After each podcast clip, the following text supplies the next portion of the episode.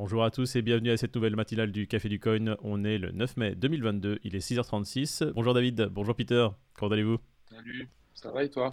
Hello la team. Ouais, tout va bien, on va dire fraîchement arrivé ce matin sur un marché qui est encore bien rouge. On va dire bonjour à nos auditeurs, j'espère que vous allez bien. Je vous souhaite un bon réveil, prenez un café, on est encore en plein bain de sang. On commence tout de suite le Bitcoin qui est à 33 764, l'Ethereum à 2471. On va passer directement au tableau général. On voit un Bitcoin à 33 764, un Ethereum encore une fois à 2470. On a des baisses qui sont assez significatives sur les dernières 24 heures. Bitcoin qui rebaisse encore de 2%, l'Ethereum de pratiquement 3%, le BNB de 2,5%. Sur les 30 derniers jours, les plus grosses baisses et les plus significatives, ça reste le Bitcoin de 21%. On a Cardano qui dévise de 30%, Terra qui dévise de 35%. Enfin, ça ressemble à des baisses qu'on a subies en l'espace de 24-48 heures le 19 mai 2021. On va passer directement sur les courbes pour voir ce qui se passe dans le détail. Nous sommes sur le Bitcoin en unité temps journalière. On va faire le résumé des différents supports qui ont été cassés par le Bitcoin durant cette dernière semaine, durant ces 7 derniers jours. On a un premier support des 36 qui a été cassé.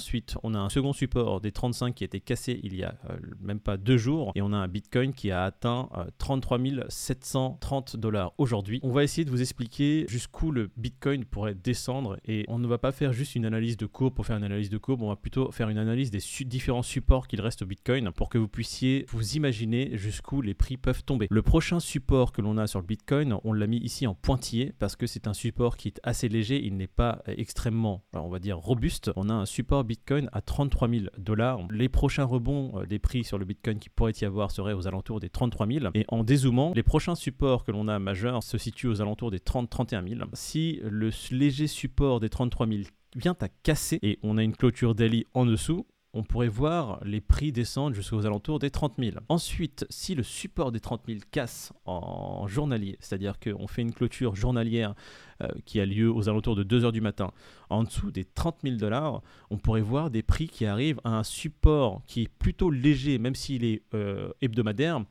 vu que c'est des euh, mèches de bougies qui sont venues rebondir dessus on voit un support à 28 000, donc on pourrait voir des prix venir rebondir et peut-être se stabiliser autour des 28 000. Et là, c'est là que les scénarios catastrophes pourraient commencer. Parce que les supports restants après les 28 000, on est en unité de temps semaine, on ne voit pas beaucoup, vaut mieux se mettre en unité de temps mensuelle. En mensuel, les prochains supports que l'on voit se trouvent aux alentours des 10 000. On en a un également aux alentours de 20 000, c'est plutôt un support psychologique et un support sur lequel en 2017 les prix sont venus buter. On est, on est là, là, je le dessine à l'instant, 19 800. Il est considéré comme un support majeur, donc les prix vont sûrement venir buter dessus, mais pareil, si les prix se stabilisent autour des 20 000 et que le support des 20 000 vient à casser, les derniers supports se trouvent aux alentours des 10 000 et on retomberait euh, sur des tarifs euh, que l'on avait en 2017. On fait un résumé des différents supports. Les supports qui ont cassé 36, 35, et on va dire on est là aux alentours du, du, support qui se trouve aux alentours des 33 000. Si le support des 33 casse, on tombe à 30. Si le support des 30 casse, on tombe à 28 000. Si le support des 28 000 casse, là on fait une chute assez vertigineuse aux alentours des 20 000. Et si 20 000 casse, on tombe à 10 000. On ne va pas rentrer dans les détails. Là on est plutôt en train de voir une baisse majeure sur tout l'écosystème crypto avec le Bitcoin qui donne le ton. Hein. Quand il est en train de tomber, il entraîne tout le reste de l'écosystème crypto avec lui. Faites attention à ces supports, regardez ce qui se passe. Euh, pour l'instant, le conseil que l'on donnera, comme on l'a donné il y a quelques jours quand la Fed a son annonce, restez patient. Euh, restez résilient, ne paniquez pas. Il y aura deux types de personnes. Les personnes qui voient ça comme, on va dire, une descente aux enfers, une panique générale, voilà, tout est terminé. Et les personnes qui vont sûrement se faire beaucoup d'argent, qui vont plutôt voir ces baisses comme des opportunités, qui vont avoir du cash de côté pour pouvoir réinvestir sur ces assets-là à des prix extrêmement intéressants. Je pense que pour ma part et pour euh, la part euh, aussi de David et Peter, on attend vraiment que le Bitcoin retombe à des prix encore plus bas. Personnellement, on le voit comme une opportunité. vous pouvez être certain que quand le Bitcoin sera à 28 000 dollars ou même, j'ai envie de vous dire, 20 000 dollars, scénario pas utopique, mais un scénario probable, on sera les premiers à réinvestir massivement dessus. Vous avez un commentaire à faire dessus, les gars? Qu'est-ce que vous en pensez de ces prix-là et de cette baisse? Doucement, mais sûrement. La tendance est plus à la baisse qu'à la hausse aujourd'hui. Peter? Je rejoins ce que vous dites. Hein. Je pense que tout est clairement en train de se décider euh, là dans les jours à venir. On voit bien qu'on est sur une belle baisse. Maintenant, moi, j'attendrai de savoir dans quelle direction euh, ça va partir. Est-ce que ça va encore ranger un petit peu ou est-ce que ça va vraiment chuter et casser vers le bas? Je pense qu'il faut attendre et de voir. Moi, ce que je vois, c'est qu'il y a beaucoup de cryptos qui étaient euh, inaccessibles et sur des zones de prix en surachat il y a quelques mois de ça. Et qu'aujourd'hui elles redeviennent très intéressantes à mes yeux. Je vais pas tout mettre aujourd'hui bien sûr parce qu'on ne sait pas où on va aller et ça peut encore descendre, hein. mais clairement je risque de passer à l'achat dans pas longtemps. Moi du BTC à 33K j'en ai pas revu depuis juillet et j'en avais acheté en juillet. Vous pouvez être sûr que là même s'il part à 20 je vais en racheter à 30. On va regarder également rapidement les indices hein, pour voir ce qui se passe. On se met sur le CAC, il clôture à moins de 1,7% et le Nasdaq une baisse également assez significative hein, parce que c'est euh, sa deuxième journée complète de baisse. On enchaîne directement avec les news. Les premières news, ça sera les impôts et qu'est-ce qu'il faut déclarer dans sa déclaration de revenus pour 2021. David, je te laisse la parole. Exactement, nouvelle, euh, nouvelle news. Alors ne vous inquiétez pas, il faut juste déclarer que vous avez ouvert un compte sur les exchanges. La plupart des exchanges, Binance, FTX, Kraken, donc les, les principaux, sont basés à l'étranger. Donc il faut les déclarer, que vous ayez ouvert un compte fermer un compte, que vous ayez de la crypto dessus ou, pas, si vous avez ouvert un compte et que cet exchange est en France, est basé en France, comme Just Mining ou Paymium, vous n'êtes pas tenu de les déclarer. Également, si euh, vous êtes une société, si vous êtes un professionnel, SAS, SARL, URL, vous n'êtes pas non plus tenu de déclarer ces comptes. N'ayez crainte, tant que vous ne convertissez pas vos cryptos en monnaie fiduciaire, à savoir euros, dollars, yens, ce que vous voulez, vous n'êtes pas tenu de payer d'impôts sur la plus-value ou sur le revenu. Vous pouvez acheter de la crypto, vendre votre crypto contre des stablecoins, USDT, UST, DAI, ce que vous voulez, vendre vos cryptos contre d'autres cryptos, vous n'aurez pas d'impôts à payer. Vous êtes passible d'une amende de 750 euros si vous oubliez, comme est en train de le montrer Moïd. Si vous faites une erreur, c'est 125 euros. Aujourd'hui, vous, avez pas mal de, de sites comme Cryptost, comme est en train de le montrer Moïd, qui vous indique les adresses des exchanges dans lesquels vous êtes susceptible d'avoir créé un compte. On le mettra directement en description pour que les viewers puissent regarder ça et le faire tranquillement. On passe à la seconde news Seconde news qui suit ce qui se passe au Salvador, en Centrafrique. Donc, ce qu'il faut savoir, c'est que ça fait trois ans que les Cubains ont, Internet sur leur mobile. Pour eux, c'est déjà une révolution. Et au vu des, sanctions qu'ils ont subies, ils sont de plus en plus amenés à, utiliser les cryptos, à avoir recours aux cryptos. Je pense que les, les Cubains y voient une alternative assez, euh, assez puissante. Donc, euh, à voir. Petite brève, mais euh, à voir. Troisième news, on va parler de Clapcoin. Un token sur le cinéma français. Le cinéma français n'a pas le vent en poupe. C'est un token qui permet d'investir sur le cinéma français. Une crypto, peut dire, qui permet aux gens d'investir dans le cinéma et aux productions d'avoir une rentrée d'argent venant des particuliers. On passe directement à la prochaine news. Là, c'est, on va dire, le site de Clubcoin pour la CEO. On arrive à Coinbase et la marketplace de Coinbase qui est ouvert au public. Peter, tu veux me dire un petit mot dessus? C'est le deuxième exchange le plus gros avec 89 millions d'utilisateurs qui lance sa plateforme NFT. Donc Coinbase NFT, très sympa en soi, sauf que je ne sais pas si c'est le contexte actuel ou quoi, ou l'amorosité au vu du Bitcoin, mais malheureusement, ça a fait un putain de flop. Euh, il y a eu à peine 150 utilisateurs euh, qui ont fait une transaction le premier jour. Ça a été lancé euh, début de semaine dernière et en milieu de semaine, on était à peine à 1200 euh, utilisateurs. Ce qui est assez dommage hein, parce que c'est toujours bon d'avoir des plateformes qui se multiplient sur ce domaine-là. Bon, il y a pas mal de concurrence. Hein. Vous avez OpenSea qui est la première plateforme voilà, pour tout ce qui est NFT. Il y a Kraken aussi qui lance sa plateforme dans les semaines à venir et qui a promis de faire zéro frais de gaz. Donc ça pourrait être super intéressant pour le coup. Je rebondis sur la première. Ah oui, tiens, vas-y, on va parler de ça aussi.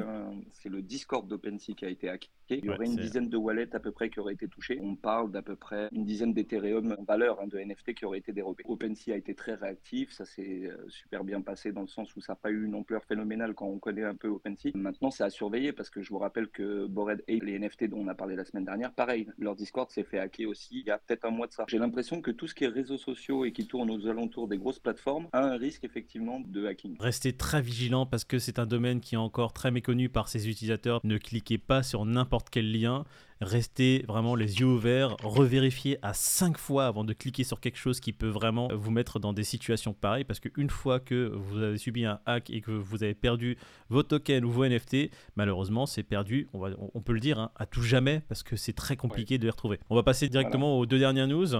Euh, la FIFA et Algorand qui nouent un partenariat stratégique. Alors rapidement, Algorand, c'est une blockchain qui a pour but de démocratiser pour les acteurs leur entrée sur le domaine blockchain, tout simplement. Ça va vraiment être un résumé très rapide, je vais pas rentrer dans le détail. Donc la FIFA qui noue un partenariat stratégique avec Algorand, la FIFA qui fait son entrée sur la blockchain, ça va encore plus démocratiser, on va dire, le domaine blockchain et les crypto-monnaies pour le plus grand nombre. On a encore une brève qui va permettre au monde de se pencher sur la blockchain et de le voir enfin comme quelque chose qui est amené à perdurer et s'installer dans la vie des gens. On va passer maintenant à la dernière news qui est assez intéressante. Le régulateur de Dubaï a décidé de faire ses bureaux directement dans le métaverse. Dubaï qui ne rechigne pas à l'innovation, qui s'adapte et est toujours à la pointe et précurseur dans ces domaines-là. Encore des news qui s'ajoutent et qui sont pour encore plus démocratiser. c'est pas assez sympa, surtout dans, ce, dans ces moments où euh, l'inflation augmente, les taxes augmentent, les gens n'ont pas d'argent et les investissements se cassent la gueule. Démocratisation totale du domaine blockchain et crypto-monnaie dans le monde. Ça fait extrêmement plaisir à voir. On voit tous les prix s'effondrer, mais dans le même temps, on voit des signaux très positifs avec le monde et euh, les gros acteurs qui existent dans ce monde se pencher et aller vers la blockchain. Si vous croyez en la tech, j'ai envie de dire, il n'y a rien qui a changé aujourd'hui à part des opportunités qui se créent. Donc euh, soyez patients, vigilants, tenez-vous au courant. Euh, et, continuez à garder le smile. Hein. On continue à garder le smile. On sera toujours là, nous, de notre côté, pour vous rapporter les brèves et, on va dire, la tendance et le mood du marché. Là, pour résumer, le mood est assez morose parce que tout est rouge. Hein. Par contre, c'est à vous de, justement, avoir un mindset et travailler sur vos émotions. Ne paniquez pas en voyant ça voyez-le comme une opportunité. Des prix aussi bas, ça sera, je pense, plus visible dans le futur. Là, on a vraiment une opportunité, un Bitcoin qui, j'espère, va descendre aux alentours des 28. Ça sera une des dernières fois qu'on aura des prix aussi bas. Donc, on pourra recharger à des prix aussi intéressants. 21 millions de bitcoin, il n'y a que à peu près 50 millions de millionnaires dans le monde. Tous les millionnaires du monde ne pourront pas avoir un bitcoin d'ici 10 ans quels vont être les prix? Moi, j'ai une idée propre. Hein. Je ne sais pas quelle est la vôtre, messieurs. Bah, Moïd, tu as eu cette phrase au début quand on s'est lancé. C'est ce qui m'a motivé à en acheter. Donc, euh, pour moi, c'est réglé. Si tous les millionnaires du monde voulaient acheter un bitcoin, ils ne le pourraient pas. Les seuls aigris qu'il peut y avoir aujourd'hui, c'est celui qui a plus d'argent pour acheter aujourd'hui. Lui, il doit être énervé au vu des prix qu'il y a, ah, en ce moment. Voilà. Et celui qui a fait du levier 300 en longue euh, aujourd'hui, alors que le prix des vis, lui aussi peut être énervé. Mais hormis ces deux cas de figure, tout le monde peut être content. Hein. Je pense que tout va bien. Tu as, dit un, dit un truc intéressant. Euh, c'est peut-être la dernière fois que le Bitcoin sera à ce prix parce que dans 4 ans, il se peut que le prix le plus bas du Bitcoin, ce soit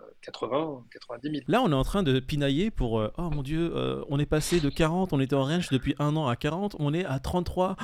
Oh là là, qu'est-ce qui se passe?